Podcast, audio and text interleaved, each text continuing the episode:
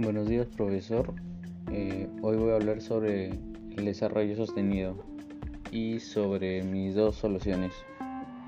El desarrollo sostenido es algo que busca satisfacer las necesidades del presente sin comprometer la capacidad de las generaciones futuras para satisfacer sus propias necesidades.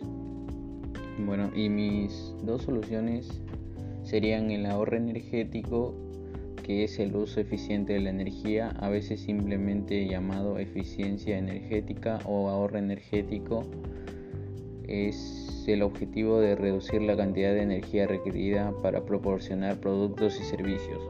Y la otra sería la energía solar, ya que es una energía renovable obtenida a partir del aprovechamiento de la radiación electromagnética procedente del Sol.